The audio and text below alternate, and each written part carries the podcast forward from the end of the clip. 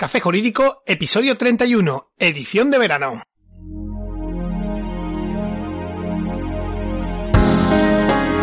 Buenas tardes, mi nombre es Juanma Delgado y esto es Café Jurídico, un espacio de divulgación jurídica donde, en el tiempo que dura un café, abordaremos novedades legislativas, interpretaciones de doctrina y jurisprudencia sobre distintas temáticas, aprenderemos a manejar herramientas para la eficacia y la productividad profesional y en definitiva nos acercaremos de una forma amena y distendida al sector jurídico. Comenzamos. Tenemos que hablar. No importa cómo o se diga que la verdad es que esta expresión en el contexto de pareja siempre suena mal.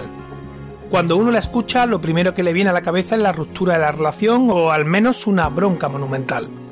Para ser justos, detrás de un tenemos que hablar normalmente no viene nada bueno. Y eso que es precisamente hablar las cosas y comunicarse lo que evita en gran medida llegar a la ruptura de la relación.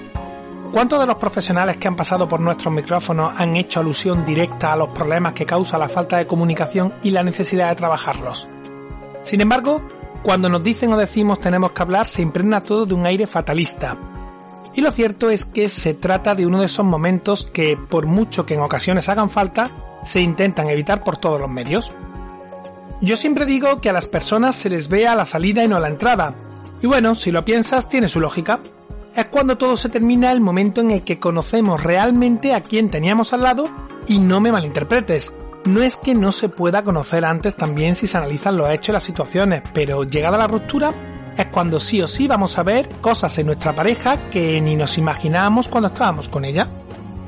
¿Que no me crees? Puede que alguno o alguna esté pensando que se trata de una visión muy derrotista de las relaciones, pero lo cierto es que por mi trabajo veo una cantidad ingente de parejas rotas y, a decir verdad, no importa si llevan 2 años, 13, 25 o 40, que al final siempre hay una sorpresa negativa en uno de los miembros o en los dos respecto al otro. Y no creáis que hace falta que la relación haya finalizado por terceras personas en discordia. Esto pasa incluso cuando ambos han llegado a la conclusión conjunta de que la relación está muerta y lo mejor es separarse. Choca ver cómo alguien que lleva más de 40 años con otra persona se sienta en tu despacho y te dice, pero ¿cómo puede estar haciéndome esto o lo otro? Llegado a ese momento, son muy pocas las parejas que no se sorprenden de con quién estaban. Por eso es tan difícil alcanzar acuerdos en esos momentos con quien hasta hace poco era la persona escogida para acompañarnos en nuestra vida. En fin, precisamente por eso y porque la práctica me demuestra que el amor y la ilusión pierden muchas más veces de las que nos gustaría, pues siempre recomiendo a todo el mundo que intente abordar la ruptura de la relación con naturalidad y sin acritud. Y sobre todo, como una parte más de la relación. Es curioso, el ser humano siempre tiende a no querer ver el final. Nos pasamos media vida temiendo y evitando pensar en las cosas como la muerte y la ruptura. Y lo cierto es que son cosas que forman parte de la vida y por las que nos guste o no, tarde o temprano vamos a pasar. En fin, no sé, esto son reflexiones filosóficas, pero en cualquier caso, nos guste o no, la ruptura puede llegar y créeme, no es buena opción eludir el tema durante la relación. Es más, lo ideal es lo contrario precisamente, que cuando mejor estamos con nuestra pareja abordemos qué pasará si la relación y el amor no dura la eternidad que tenemos pensado. Esto puede ayudarnos y mucho a naturalizar el fin de la relación y sobre todo a solventar las distintas cuestiones que surgen tras la ruptura de la pareja. Precisamente por eso hoy vamos a dedicar nuestro café jurídico a hablar sobre las capitulaciones matrimoniales. Pero antes de entrar en materia, déjame que te diga que puedes encontrarnos en cafejurídico.es nuestra página web desde la que podrás acceder a todos los episodios que hemos emitido hasta la fecha, escucharlos por series temáticas y por supuesto enviarnos tus dudas legales, pedir que tratemos un asunto concreto o mandarnos tu opinión. Quizás a quien piense que hablar de dinero o de una posible ruptura durante la relación o antes de casarse parezca poco romántico o adecuado. Pero lo cierto es que, a la vista del gran número de divorcios y de la dificultad que hay para alcanzar acuerdos cuando la relación termina, es preferible, deseable y afortunadamente cada día más frecuente que las parejas establezcan acuerdos económicos o personales antes de la celebración del matrimonio.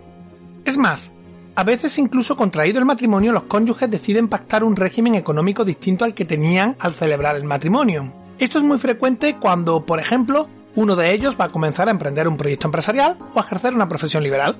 Estos acuerdos se plasman en las llamadas capitulaciones matrimoniales, que no son otra cosa que un documento en el que los futuros contrayentes o los cónyuges estipulan las normas que regulan los efectos económicos del matrimonio y otras cuestiones relacionadas con el mismo. Como siempre que abordamos un asunto, vamos a ver rápidamente el marco normativo de las capitulaciones matrimoniales, y para ello debemos acudir al Código Civil. Concretamente, el artículo 1325 del Código Civil dispone que en capitulaciones matrimoniales podrán los otorgantes estipular, modificar o sustituir el régimen económico de su matrimonio o cualesquiera otras disposiciones por razón del mismo. Por su parte, el artículo 1315 del Código Civil establece que el régimen económico del matrimonio será el que los cónyuges estipulen en las capitulaciones matrimoniales, sin otras limitaciones que las establecidas en este código. Y conforme al artículo 1316, a falta de capitulaciones o cuando éstas sean ineficaces, el régimen será el de sociedades gananciales. Ahora bien, conviene tener en cuenta que esto no sucede en aquellas comunidades autónomas con derecho foral propio como por ejemplo es el caso de Cataluña, donde su Código Civil establece por defecto el régimen de separación de bienes. Vale, Juanma, pero ¿qué regímenes económicos existen y en qué consiste cada uno?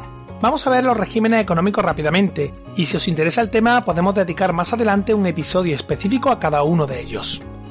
El primero de los regímenes económicos es el régimen de sociedades gananciales, que aparece regulado en los artículos 1344 y siguientes del Código Civil, y a través de este régimen pertenecerán a ambos cónyuges las ganancias o beneficios obtenidos indistintamente por cualquiera de ellos a partir de la celebración del matrimonio. ¿Qué quiere decir esto exactamente? Pues que todo el dinero y todos los bienes obtenidos, así como todas las deudas contraídas durante el matrimonio, pertenecerán por partes iguales a los cónyuges. En segundo lugar, tenemos el régimen de separación de bienes, que aparece regulado en los artículos 1435 y siguientes del Código Civil. En este régimen, cada cónyuge conserva la propiedad y administración de sus bienes, tanto los que han sido adquiridos con anterioridad al matrimonio, como los que se adquieren durante el mismo. Como suele decirse, cuentas claras hacen buenos amigos. Por eso este régimen económico es, para mi gusto, el más limpio y claro. En cualquier caso, y como indicaba antes, es muy recomendable decantarse por la separación de bienes cuando uno de los cónyuges es empresario o profesional liberal o cuando uno tenga un patrimonio importante anterior al matrimonio, así como cuando estemos frente a un segundo matrimonio en el que existan hijos no comunes. En tercer lugar, tenemos el régimen de participación, que aparece regulado en los artículos 1411 siguientes del Código Civil, y mediante el mismo durante el matrimonio funciona como un régimen de separación de bienes, pero al disolverse cada cónyuge participará en la ganancia o disminuciones de su patrimonio. Lo importante que debes tener claro, como decía antes, es que si no se otorgan capitulaciones una vez contraído el matrimonio, los cónyuges están casados bajo el régimen de sociedades gananciales. Así que si quieres optar por el régimen de separación de bienes o por el de participación, será necesario otorgar capitulaciones matrimoniales en las que se acuerde el mismo. Vale, aparte del régimen económico, ¿qué más puede regularse las capitulaciones matrimoniales? Aunque lo más frecuente es que simplemente se pacte o se modifique el régimen económico del matrimonio, también es posible acordar otros asuntos relacionados con el mismo, tales como la exclusión de determinados elementos patrimoniales de las sociedades gananciales, o la concesión de una pensión en favor del cónyuge que se dedica a las tareas no remuneradas de cuidado y del hogar, o establecer algunas previsiones sobre las consecuencias de una separación o un divorcio. En definitiva, como se establece en el artículo 1325 del Código Civil, el contenido de las capitulaciones puede ser tan variado como se desee, siempre que se respete la legalidad vigente, lo que implica también respetar las buenas costumbres, el orden público y la igualdad de derechos entre los cónyuges. Mi consejo es que te pongas en manos de un notario o de un abogado especializado en familia para que te ayude a diseñar unas capitulaciones adecuadas a tus intereses y que sean legalmente válidas. ¿Cuándo pueden otorgarse las capitulaciones matrimoniales? Como he indicado antes, las capitulaciones matrimoniales pueden ser efectuadas antes del matrimonio o una vez celebrado el mismo, tal y como se desprende del artículo 1326 del Código Civil. Hay que tener en cuenta que conforme al artículo 1334 del Código Civil, si las capitulaciones se realizan antes del matrimonio, este deberá celebrarse en el plazo de un año desde su otorgamiento, perdiendo su validez en otro caso. Por otro lado, conviene destacar también que es posible realizar capitulaciones en más de una ocasión hacia un sentido u otro. No obstante, hay que tener en cuenta que conforme al artículo 1317 del mismo texto legal, la modificación del régimen económico matrimonial realizada durante el matrimonio no puede perjudicar en ningún caso los derechos ya adquiridos por terceros. Bien, ¿y qué hace falta para poder otorgar unas capitulaciones? En resumen, se pueden decir que son precisos cumplir con tres requisitos para poder otorgar capitulaciones matrimoniales. El primero es que haya acuerdo de la pareja o los cónyuges para tomar decisiones sobre el régimen económico matrimonial u otras cuestiones relacionadas con el matrimonio. como decía al inicio, cuando la pareja está bien es más fácil establecer acuerdos.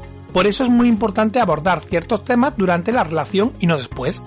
El segundo requisito es que las capitulaciones matrimoniales deben ser otorgadas en escritura pública, siendo nulas en caso contrario. Este requisito aparece recogido tanto en el artículo 1280 del Código Civil como en el 1327. Por tanto, las capitulaciones matrimoniales hay que hacerlas ante notario, quien comprobará que lo pactado por los cónyuges no es contrario a la ley ni al orden público. Por último, el tercer requisito es la inscripción de las capitulaciones en el registro correspondiente. Si bien este no es un requisito constitutivo, sí que lo es para que las mismas tengan eficacia frente a terceros.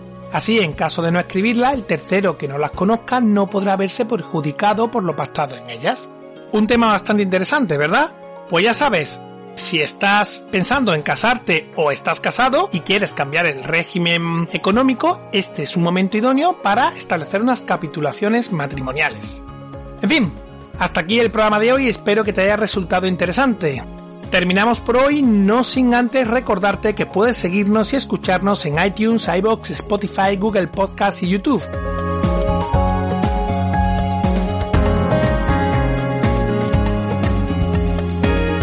Suscríbete, emitimos programa los martes y jueves a las 4 y media de la tarde.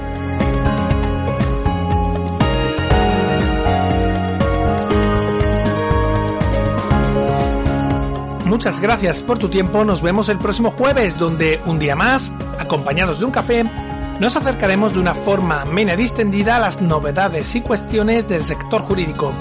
Entre tanto, cuídate mucho, disfruta si estás de vacaciones y adiós.